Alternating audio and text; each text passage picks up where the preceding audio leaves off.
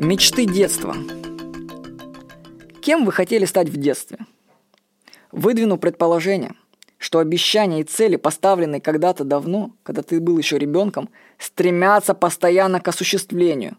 Ты их мог и забыть, но подсознание помнит и ведет туда.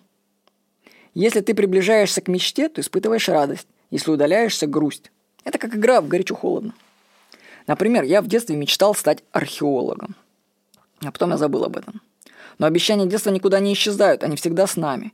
И каждый раз, когда моя деятельность была связана как-то с археологией, поездка на поиск аммонитов, остатки древних китов, кратер метеорита, я скажу, что у нас только в Краснодарском крае нет? У нас же там древний океан Тетис был, а горы это вообще дно океана было, и у нас в горах, там даже в горах в Лаганаке можно найти остатки древних существ, аммонитов и много чего можно найти. Это дно океана в горах, это очень круто на самом деле.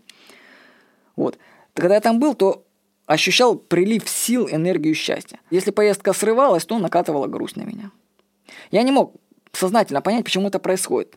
Но однажды, в момент прилива тоски, ну, вообще это самое хорошее время для перепросмотра своей жизни, когда тебя накрывает, что-то так очень плохо становится, самое время задуматься, из-за чего.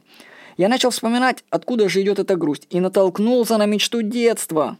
Я ее осознал и отпустил. Теперь я не привязан к своей мечте и могу быть счастливым, не занимаясь археологией.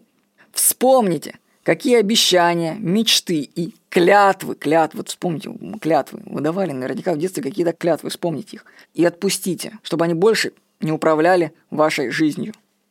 С вами был Владимир Никонов.